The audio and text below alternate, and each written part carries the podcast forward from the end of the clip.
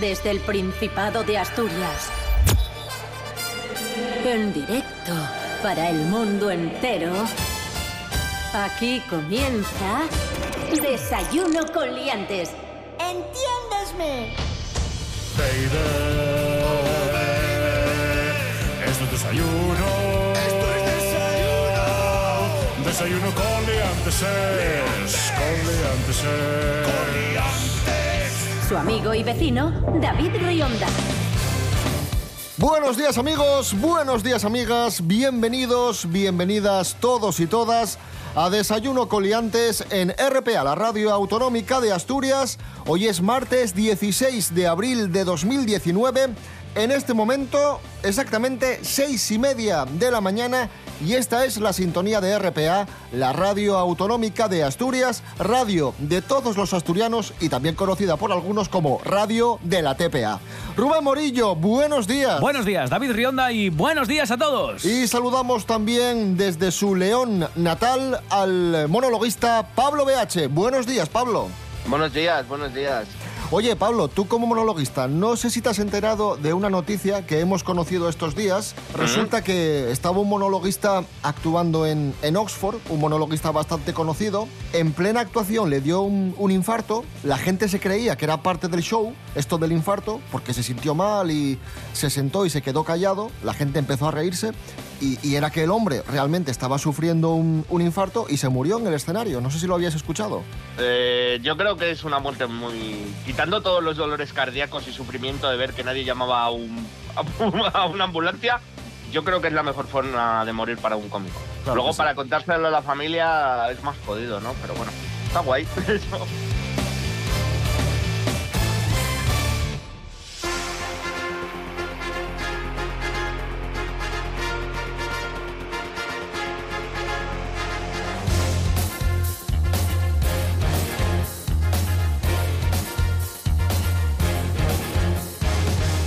Los cómicos eh, utilizan la voz como herramienta de trabajo, nosotros también, los cantantes, los profesores, eh, en fin, muchísima gente utiliza la voz para trabajar y hoy, atención amigos, celebramos el Día Mundial de la Voz.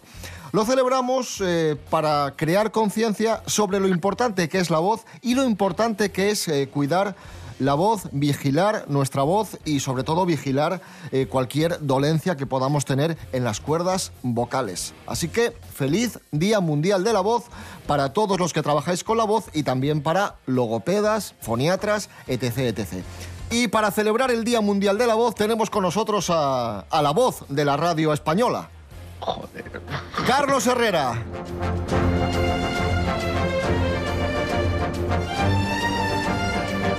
Buenos días, señoras, señores. Sí, hoy se celebra el Día Mundial de la Voz. De mí, como, como máximo exponente de la voz. Hoy le vengo a traer tres curiosidades acerca de la voz. Primera de Qué ellas. interesante. A ver, a ver. Si no le gusta su propia voz, hay una explicación. A, a mí me pasa lo mismo de, de no me gusta mi propia voz y, y más o menos creo que sé por qué es, pero sigo sin entender. Pero lo que tengo claro es por qué no me gusta la voz de Maluma. Vamos a ver, cuando usted habla, su voz retumba dentro de su cráneo, así que la manera en la que escuchas lo que la gente percibe es solo cuando está grabada, es decir, que cuando usted dice que no se gusta en una grabación, esa tristemente es su verdadera voz. Porque cuando usted habla se escucha con la resonancia de las cavidades de su cráneo. Don Carlos, ¿a usted le gusta su voz? Oh, oh, ay, me como a mí mismo. Una pregunta, una pregunta, ¿su Dígame. voz o el jamón? Eh, bueno, ahí tendríamos una discusión dura, ¿eh? Bueno, se- segunda curiosidad, venga. característica, la voz es una huella, lo que quiere decir que cada ser humano tiene un registro, un timbre, una entonación, una voz característica. O sea, cada voz es única. Sí, a pesar de que el imitador como Carlos Latre, Raúl Pérez O Rubén o Morillo. Rubén Morillo en su momento sean buenos imitadores, la voz es inimitable, es una marca, es una firma, es una huella dactilar. Y por último, tengo una nueva característica, una nueva no, una última característica. Y es que la voz grave como la mía resulta mucho más agradable según estudios. Incluso es un reclamo para las féminas. O sea, cuanto más grave la voz, más agradable Cuanto y más, grave eh, sea la voz. y más seductora. Mm, Más seductora, sí, sí. sí. Todo encaja, tío. Yo, yo que tengo voz de teleñeco. No, hombre, de teleñeco no, Pablo. No fastidies. Qué agradable. Mira, lo menos. Qué agradable. Ahora está haciendo el, el demogorgo de... Qué, qué- qué agradable, sí. Por favor. Que Don Carlos Herrera, tío. gracias. Hasta, hasta luego. De nada. ¿Pero qué es eso, por Dios?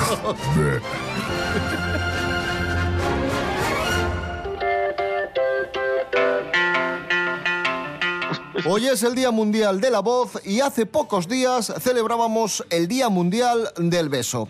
Creo que era Sabina el que cantaba algo así como eh, Es mentira que sepan a vinagre los besos sin amor. Algo así decía la canción. Y yo os pregunto, Pablo BH, Rubén Morillo, eh, ¿qué sabe mejor? ¿Un beso de amor o un beso infiel? ¿Un beso de infidelidad? Mm, curioso, pues no sé, no sabría A mí, mientras que no sea el beso del padrino este de, de- de- que te dan en la boca antes de darte matar y de los mafiosos, me vale cualquiera.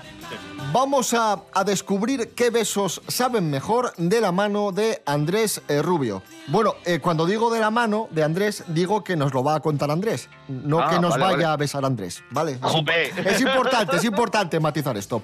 Eh, Andrés, buenos días. Hola, ¿qué tal? Muy buenos días, queridos liantes. Este mes se ha celebrado el Día Internacional del Beso. Ya sabéis que los besos elevan la autoestima, aceleran el metabolismo y os voy a dar un dato más. Los amantes se besan más y mejor que las parejas estables. Estos son datos de un estudio en el que el 88% de los encuestados asegura que los besos con sus amantes son apasionados, mientras que solo el 65% dice que pone entusiasmo al besar a su pareja habitual. Esto también se extiende al ámbito de las relaciones sexuales. El 42% dice que en el dormitorio propio su actitud es más reservada, más tradicional, y las relaciones adúlteras invitan a liberarse y a probar cosas nuevas. Por tanto, podemos decir, según este estudio, no porque lo diga yo, que los infieles, tanto hombres como mujeres, son más experimentados y son más enérgicos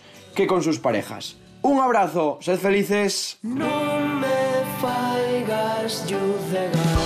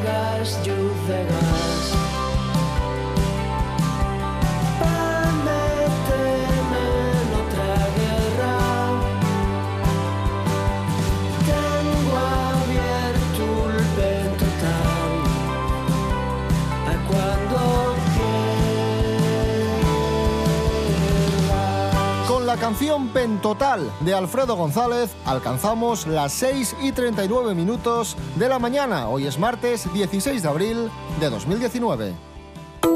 En toda Asturias, RPA. Desayuno con liantes. Síguenos en Facebook.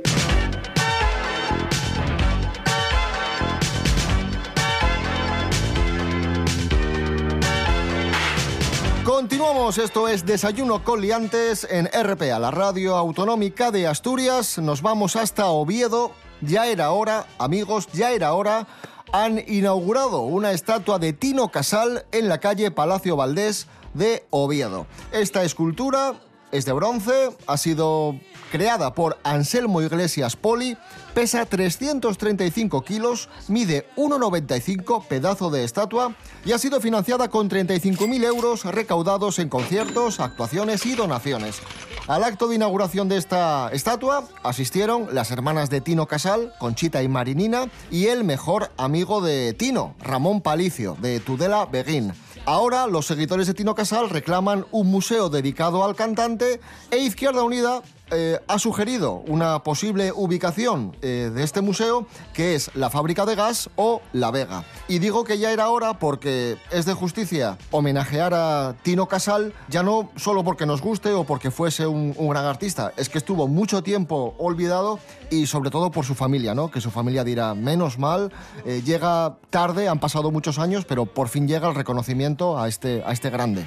Pero en realidad, eh, sí, yo pensaba que ya había alguna, ¿no? O, o que había algún reconocimiento a este cantante por ahí por Asturias. Porque quieras que no, todos conocemos alguna canción de Tino Casal o, o reconocemos esa, sobre todo esa estética tan particular que tenía, ¿no? Es- era un personaje muy, muy fácil de reconocer y creo que tuvo una importancia, sobre todo en toda esta movida madrileña, en ese auge de, de nuevos estilos musicales, de, de romper con lo establecido. Y oye, eh, hay que reconocerlo que, que dio un giro. Y muy importante, mm, un hombre que, que no solo fue un gran músico, sino que además fue un gran pintor, un gran escultor y un gran diseñador.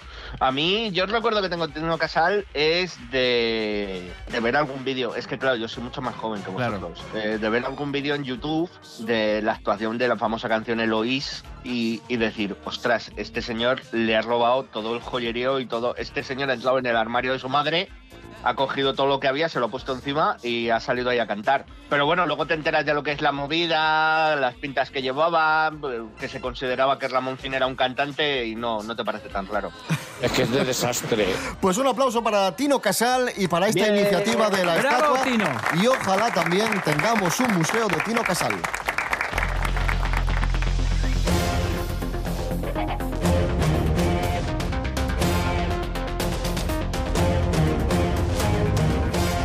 Casal se nos fue demasiado pronto porque se murió con cuarenta y pocos años, pero ahora pasamos a la historia de una mujer que sí ha vivido muchos años, en concreto 99, y lo ha hecho de un modo peculiar, porque nada estaba en su sitio. Os cuento, esta mujer tenía los órganos esparcidos por el cuerpo ahí a su bola, a lo loco, el riñón fuera de sitio, el hígado por otro lado, el no sé qué por otro sitio, o sea, una cosa alucinante. Desorden total. Nos lo cuenta Carolina Reynoso. Buenos días, Carolina. Pues sí, David, esta noticia, mira, me ha parecido de lo más, de lo más curiosa, ¿no?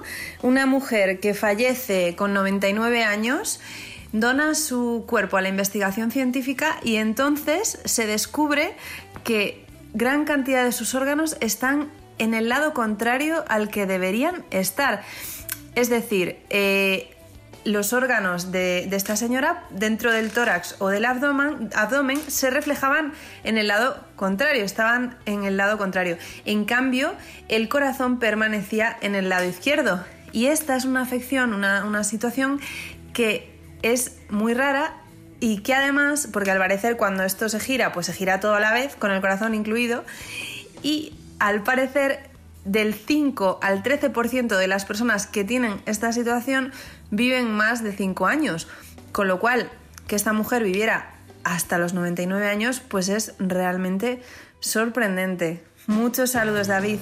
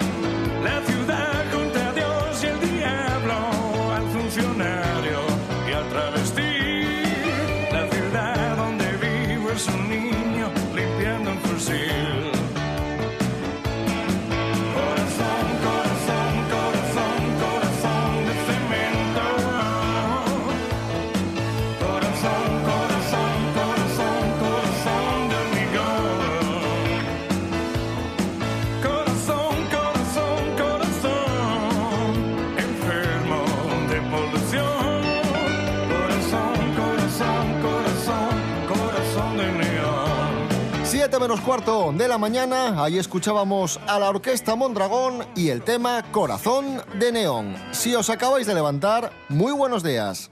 Esta es tu radio. RPA. RPA. Desayuno con liantes. Desayuno con liantes.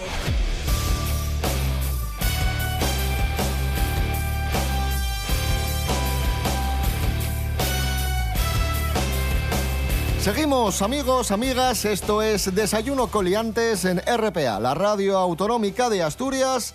Ha salido el primer campanu de la temporada.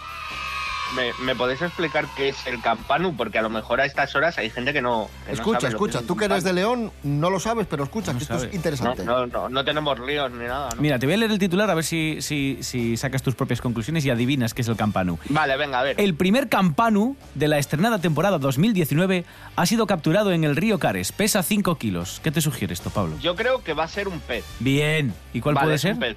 Pues no sé, eh, pesando 5 kilos, yo uno de estos de, de pesca radical, no un salmón de estos de... Bien, Salmón, bien. Efectivamente, Bien. Pablo. Aquí en Asturias, al primer salmón de la temporada Bien. lo llamamos el, campanu. Ujú. Bueno, pues este primero, el de esta temporada 2019, ha pesado 5 kilos.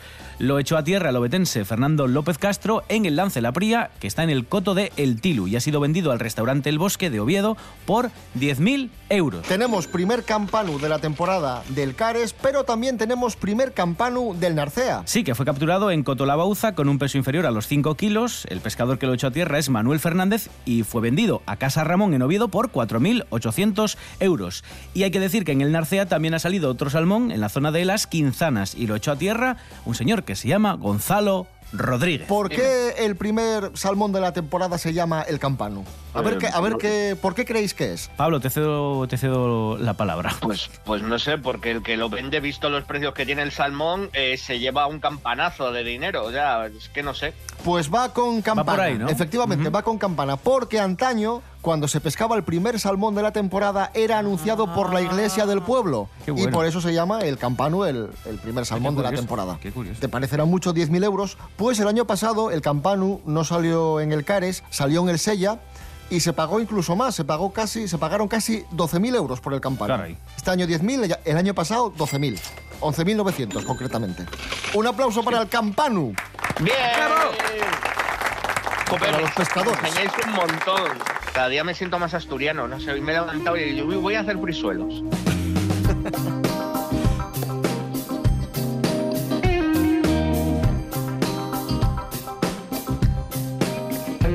Seguimos, amigos, amigas, eh, continuamos hablando de Asturias, de asturianos y de asturianas ilustres. Vamos con Paula News, las noticias de Paula Echevarría. ¡Bien! ¡Paula News! Ahí está. La actriz Candasina no está pasando por su mejor momento y es ¿Qué normal, es lógico en vista de lo que le ha sucedido a ella y a su exmarido. Eh, Jorge Aldeitu, buenos días, ¿qué ha pasado? Muy buenas amigos, hoy las Paula News nos lleva a un suceso trágico que le ha pasado a Bustamante y a Paula Echevarría últimamente y es que han perdido a su perrito, que era un chihuahua enano de kilo y medio. Se llamaba Mowgli y tanto Bustamante como Paula le han dedicado palabras preciosas en sus redes sociales y es que los perritos, quieras que no, son como parte de nuestra familia y cuando nos dejan sufrimos. Por ejemplo, Paula Echevarría le dedicó Hasta siempre, mi pequeño. Gracias por tantos años de amor incondicional, compañía y gruñidos de lo más graciosos viniendo de un kilo y medio de ser. Sin duda va a ser duro acostumbrarse a vivir sin el pequeño perrito. Y por su parte, Bustamante le dedicó una foto y una, unas palabras que dicen: Qué día tan triste. Hoy se fue mi chiquitín a los 14 años. Muchos ratos maravillosos hemos pasado juntos. Vivirá siempre en mi corazón. Jolín, se nos rompe el alma. Desde aquí les mandamos el pésame, lo sentimos muchísimo. Se han unido también a este pésame amigos de la familia como Chenoa, Marta Azas, Luis Fonsi, Laura Escanes. Así que bueno, espero que las próximas Paula News sean un poco más animadas, que estas son muy tristes. Un saludo.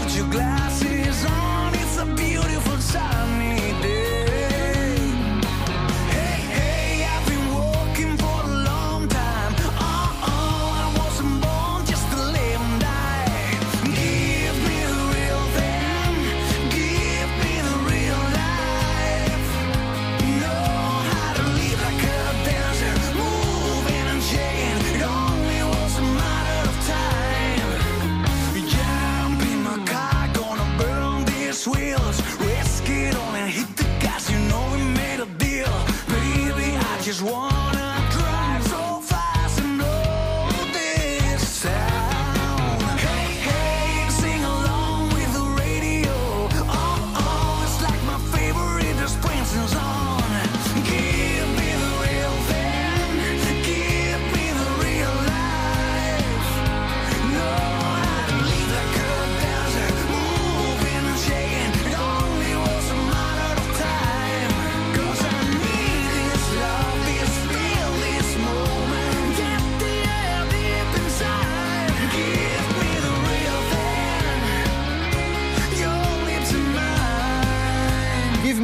Real thing, Tony Amboaje, 7 minutos para las 7 de la mañana. En RPA damos de noticias, toles noticias, nada más noticias. RPA, la autonómica. Desayuno con liantes. Desayuno con liantes.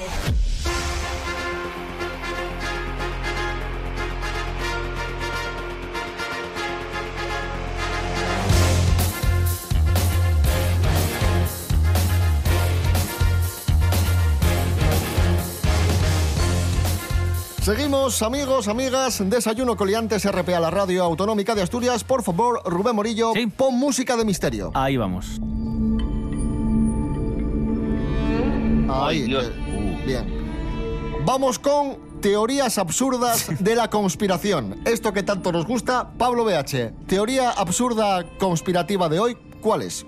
Mira, cuando acabó la Segunda Guerra Mundial, en sus momentos finales, después de que cayera Alemania por el ejército aliado, eh, muchos nazis intentaron huir sobre todo a, a países de Sudamérica, otros donde pudieran tener una nueva identidad, cambiarse el nombre por, yo qué sé, pues Norberto Pérez en Brasil. Pero, eh, si sabéis un poquito de historia, los nazis habían experimentado mucho para mejorar sus vuelos, los motores, eh, los famosos misiles que tenían. Sí, eso lo es que verdad. les permitió, lo que les permitió llegar a tener una tecnología capaz de poder fabricar platillos volantes Eso ya y no- viajar a la Pero luna. vamos a ver. ¿Cómo? O sea, que muchos... Salta- saltamos de, de tanques un poco evolucionados, aviones que, que- que volaban, digamos, ocultándose, a directamente platillos volantes. O sea, me estás contando, Pablo, que muchos nazis experimentaron con platillos volantes, crearon platillos volantes y, y se exiliaron a la luna. A ver, eh, el modelo en sí del platillo volante, si nos fijamos, eh, recuerda un poco a los primeros satélites donde fueron los rusos, ¿no? Esas esferas que daban vueltas, pero claro, tenían un disco donde se podía poner una, eh, la propulsión y salir a la luna. Entonces, estos platillos, que ellos denominaban Haunebu, eh, H-A-U-N-E-B-U, si alguien lo quiere buscar, eh, les habían permitido viajar hasta la Luna, a la, a la zona oscura de la Luna, y poner una- unas bases y esperar un buen momento para, para volver. Mucha gente piensa que esto lo inventamos nosotros, en plan de cachondeo, pero si buscáis en internet, si rascáis, cosas como esta de que los nazis están en la luna y tal, hay gente que lo explica en serio y que lo cree en, en serio, ¿no, Pablo? Hombre, eh, yo a esto le doy un me- media crucecita de expediente X. O sea, me parece muy jodido, pero vete tú a saber, ¿eh? Los nazis era gente de, de calentarse enseguida y oye, nos vamos para la luna. Pero por cierto, si os interesa el tema, hay una película que lo explica muy bien que se llama Iron Skies. También recordar eh, la canción de Zapato Veloz de Si hay un gallego en la luna, ¿quién quita de que haya nazis?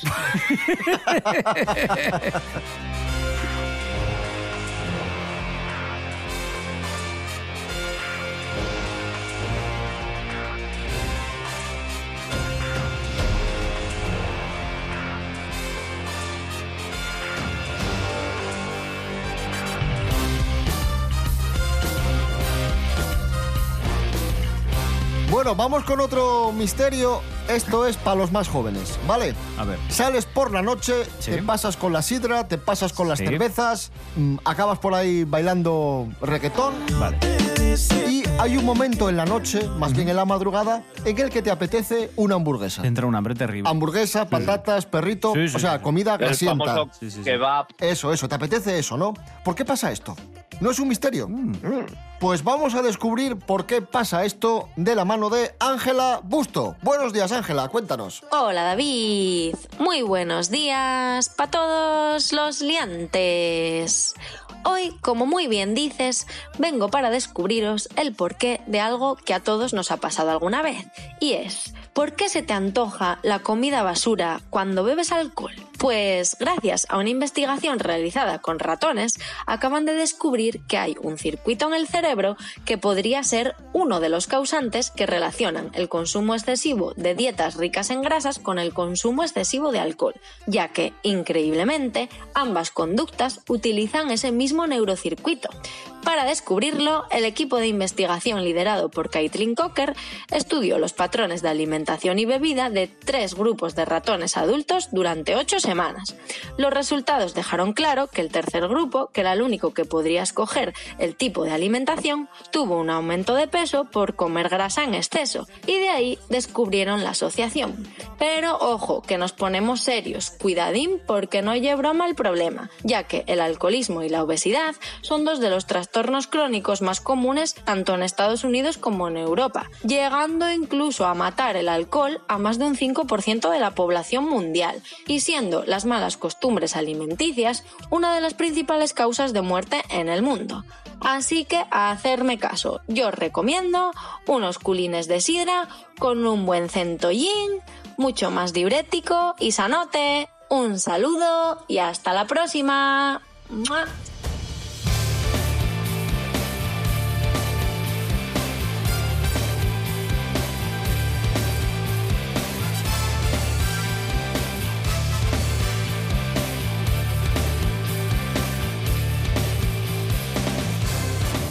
Bien, amigos, amigas, hasta aquí Desayuno Coliantes de hoy, 16 de abril de 2019, martes, pero no os preocupéis, no os inquietéis, no, no, no estéis tristes, porque No. regresamos. ¿Cuándo? ¿Cuándo regresamos? mañana a las seis y media de la mañana, mañana miércoles, aquí estamos eh, otra vez. Y recordad, importantísimo, que estamos en redes sociales, Facebook Desayuno Coliantes, Instagram Desayuno Coliantes, en rtpa.es, Radio a la Carta. Desayuno Coliantes y en iVox, que es ivoox.com, que es un servicio de podcast, de, de escuchar programas de radio, iVox.com. Desayuno, Desayuno Coliantes. Ahí lo tienes, ¿cómo te quedas? Maravilloso todo, todo esto. Ah, y me falta una cosa. Desayunocoliantes.com, página web. Bien, qué bonito todo. Os dejamos Oye, con las y- noticias. ¿Qué pasa, Y Pablo? si eres un, un nazi de la luna, ¿dónde lo puedes escuchar? Por internet, ¿eh? que Claro. seguro que hay también. Seguro que hay cobertura. Vale, vale. Llega telecable. Por el wifi. Llégate de cable. Rubén Morillo. David Rionda. Hasta mañana. Hasta mañana. Chao. Pablo BH, un placer, como siempre. Como siempre, seguiré rebuscando por internet, buscando estas cosas que os abren la mente. Os dejamos con las noticias. Adiós.